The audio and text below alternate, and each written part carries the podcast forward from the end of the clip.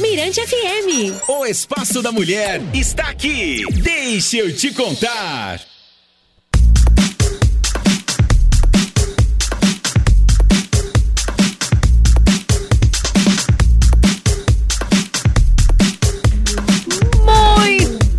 Muito bem, pessoal. Agora 3 horas e 10 minutinhos. Vamos seguindo aqui com o nosso Deixa, Deixa eu te contar. contar. Pois é, vamos agora abrir espaço aqui para nossa entrevistada. Hoje nós estamos recebendo aqui em nossos estúdios a Patrícia Pestana Azevedo. Ela é advogada, usa bastante, inclusive, as suas redes sociais para levar informação. Lá na, lá na rede social, tudo junto, viu, gente? Patrícia Pestana Azevedo. Você vai encontrar um perfil aí que defende e garante o direito das mulheres. E ela hoje veio aqui, tirou um tempinho, né, Jana? Para conversar justamente sobre esse assunto que hoje em dia realmente a gente vem discutindo a cada dia. É, é, legal falar sobre esse assunto e sempre bater em cima, porque ainda assim tem mulheres que não sabem ou se sabem, ficam com medo, mas a gente tem ao nosso lado mulheres que estudaram essas leis e estão aí combatendo a violência doméstica e os outros tipos de violências. E hoje, nessa entrevista, a gente vai fazer esclarecimento.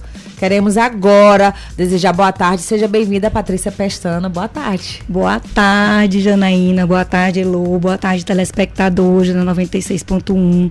É uma honra fazer parte desse programa e poder estar tá sendo uma, mais uma voz disseminando informações importantíssimas para o nosso meio, para o nosso gênero e alertando o outro gênero, o masculino, sobre como se comportar também, né? Com certeza. Então, assim, para o nosso ouvinte entender e conhecer um pouco mais de você, dessa pessoa que hoje está aqui do nosso lado, se apresenta para gente. Pois é, eu sou advogada. Então, meu nome é Patrícia Pestana Moura de Azevedo. Eu já atuo na advocacia há 12 anos. E com essa área voltada para o direito das mulheres, girou em torno de 3 a 2 anos. Né? É uma área que a gente tem trabalhado muito, tem atuado muito na defesa dos direitos das mulheres. E eu tenho ainda mais três sócias que trabalham comigo. É um, é um escritório que o nome já é intitulado de Sociedade de Advogadas. E aí um detalhe importante que na época quando a gente foi é, inscrever o nosso escritório na Ordem dos Advogados, eu tive que fazer uma correção, porque veio ainda a Sociedade de Advogados. Eu disse: não, não está errado, não, é Sociedade de Advogadas. Quando surgiu um advogado para o nosso corpo, a gente altera, mas por enquanto é mulheres. Então, assim, para você ver como é silencioso, é, não, não é proposital, mas é aquilo que as mulheres precisam enfrentar a todo tempo. Ô, Patrícia, nas suas redes sociais você enfatiza muito o tema violência doméstica, a violência contra a mulher, contra a família. Explica aí pra gente que não é só um tipo de violência que existe, né? Quais são as. Não, a lei, a Lei Maria da Penha, 11.340 de 2006, ela veio aí trazendo várias novidades. É uma lei, como eu costumo falar, que ela evoluiu muito ao longo do tempo e ela vem evoluindo justamente porque a necessidade da mulher é que a necessidade e os enfrentamentos que a mulher é, precisa é, se respaldar, está garantindo, eles foram evoluindo a partir da prática. Então, o judiciário foi evoluindo, foi acompanhando aquilo que era realmente necessário para as mulheres. E a gente tem cinco tipos de violência: a violência emocional, que é aquilo que ridiculariza a mulher e que configura crime, calúnia, injúria ou difamação. A violência psicológica, que é aquele que bota a autoestima da mulher lá embaixo, ridiculariza, traz é, situações vexatórias. A patrimonial, que é aquela que quebra um celular, pega um objeto dela de trabalho, então ali é o, o computador, alguma coisa desse tipo que venha interferir com que essa mulher evolua de alguma forma. É, tem a violência sexual, que para muitas mulheres durante muito tempo, e isso fazia parte do nosso Código Civil antigamente, que era um dever da mulher que caso ela não oferecesse isso ao seu marido, ela estava descumprindo algo que era instituído em lei como uma obrigação daquela mulher. E aí hoje em dia não. Então no dia que ela não quiser, ainda que ela esteja casado com casada com, com o seu companheiro, que seja um companheiro, namorado, no dia que ela não quiser, se não precisa ser respeitado. E o físico? Que é aquele onde a maioria das pessoas se mobilizam e dizem não, basta, acabou. Só que a gente sabe, a gente entende que as demais violências elas matam tanto a mulher por dentro e deixam a mulher tão é, deflorada que a física é, é para ela assim, não, agora já chega. Esse basta é porque assim, é o, é o ápice daquele momento, ou então quando um, um das formas também que, que a mulher é, vem dizendo não é quando atinge os filhos. Então, assim, a maioria das vezes a voz que a gente ouve é quando atingiu meus filhos, doutor, eu não suportei mais. Tá vendo Tá só? vendo? Ô, pode falar, Elo. Não, é porque assim, a gente acaba também vendo muitos casos de, de mulheres que sofrem esse tipo de violência e elas saem de casa, mas não demoram muito, elas acabam voltando. O que que acontece que esse ciclo, às vezes, ele não termina? É o que a gente chama de ciclo de violência, né? E um dos principais motivos que saiu uma pesquisa do Núcleo de Defesa do Ministério Público de São Paulo em 2018, ele nos indicou algo muito importante. O que faz mais as mulheres retornarem ou não saírem desse ciclo de violência é o medo de morrer. Então elas têm um medo é, é, substancial da morte.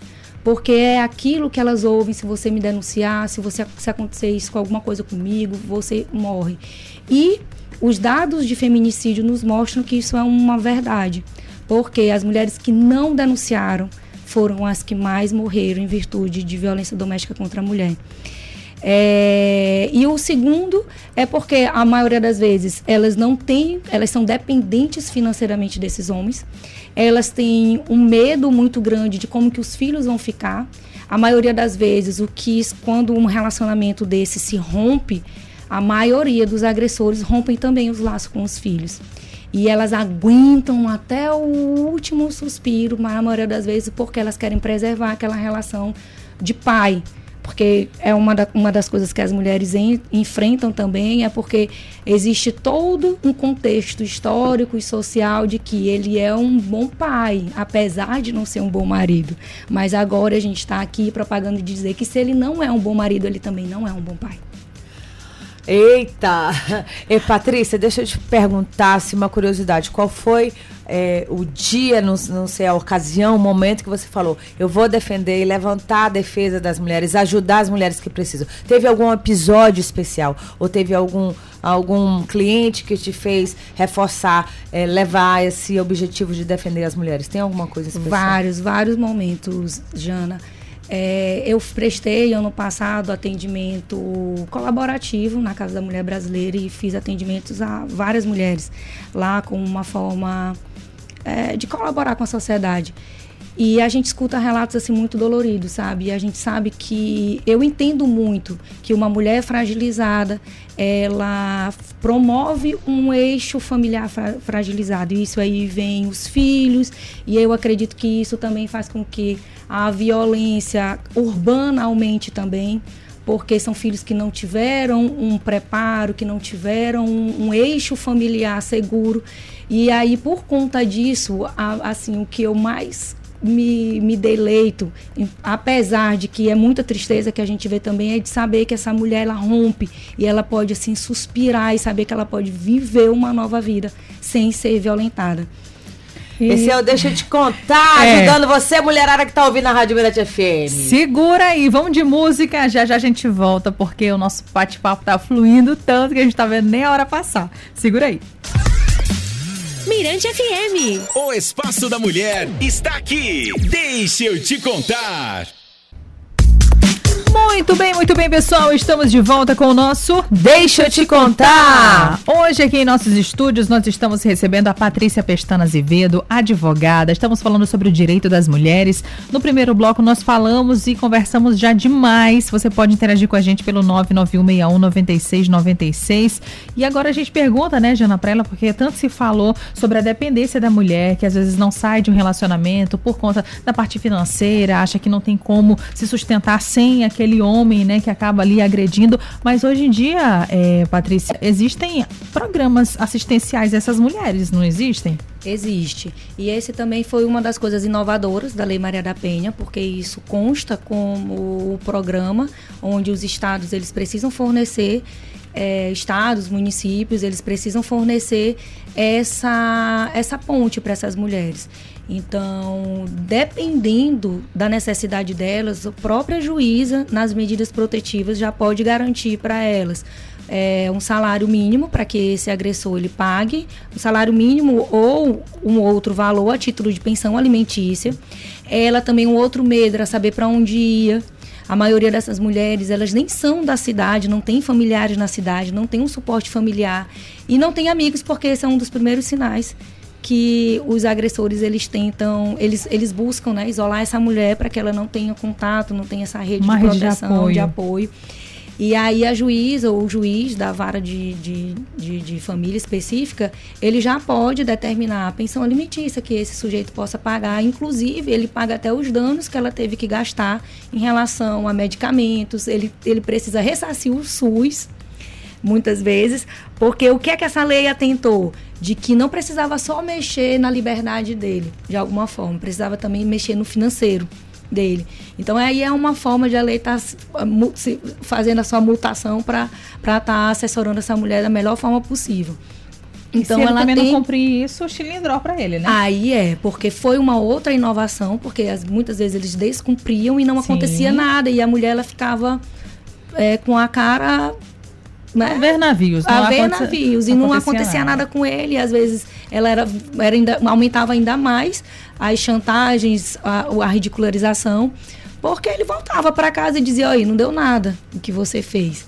Então, hoje, o descumprimento da medida protetiva gera prisão em flagrante desse sujeito e ele fica lá detido.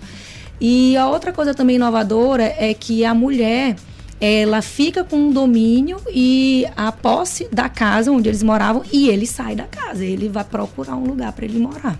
Quando que mudou isso aí? em 2016 tempo? já veio hum. com, com a questão da, da mudança uhum. de, de, de habitação do agressor, mas a questão da, do descumprimento da medida protetiva com a pena de prisão veio em 2018, se eu não me engano. Ah. 2018, 2019.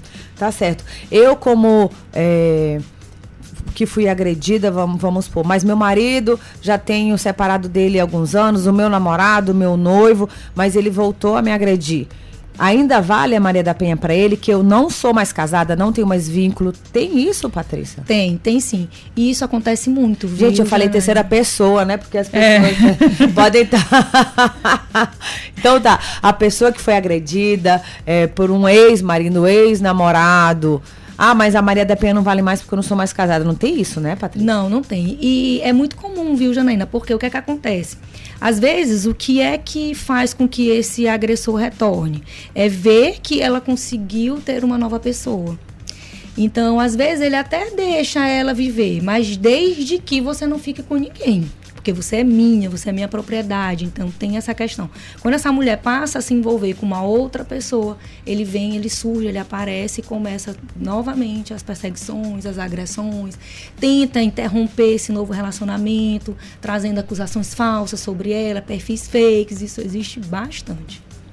Olha, e tem também, Elo, a gente sempre fala que já recebemos várias personalidades, autoridades nessa área da violência doméstica, mas a gente sempre quer e quer frisar. O vizinho, em briga de marido e mulher, o amigo. Mete a colher, menino. Mete. Inclusive, há uma nova inovação também, que foi instituída uma lei é, estadual, e isso aí foi. É, é, vários estados acabaram aderindo. É, aderindo a essa lei, né? ela não, não, nasceu aqui no Maranhão, mas os síndicos, eles são obrigados a informar os casos de violência e a denunciar, sob pena de multa ou omissão de, de, de prestação de socorro a essa mulher. E em caso, por exemplo, de relações uh, homoafetivas, a Lei Maria da Penha ela pode ser aplicada? Como funciona? Pode. O único requisito é que seja mulher né? Ou que ela tenha o reconhecimento como gênero feminino. No caso, já existem tribunais, já existe jurisprudência que entende que os transexuais eles são abarcados pela Lei Maria da Penha.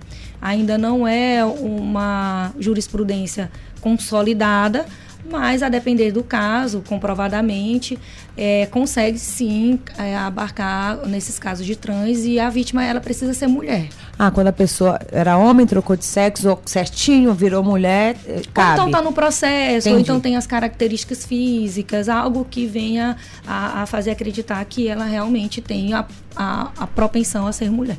Esse crime da violência psicológica, Patrícia, depende da realização de perícia ou só a minha angústia, só o meu depoimento é, vale ou não? Porque o psicológico, né, Elô, tá na... É, é muito pessoal ali, né? Acabou. Como é que... Tem isso, né? Porque tudo precisa de prova, tudo precisa do exame de corpo de delito. Mas e o meu psicológico? Como é que funciona? Essa é uma das, das coisas que é, a Lei Maria da Penha garante à mulher, né? Que é a questão da palavra dela ter uma força e um poder muito grande em relação à denúncia. Muitas vezes essa mulher ela realmente ela não tem como provar que ela sofria essas agressões, às vezes ela levava pancada na cabeça, às vezes ela levava puxão de cabelo. Então aquele homem, muitas vezes, ele tem uma dupla personalidade na frente dos amigos. É um membro é, de igreja, que acontece muito, é um pastor, ou é alguém de um. De um, de um de uma algum superior que faz com que ele tenha esse escudo, essa proteção em relação ao caráter dele.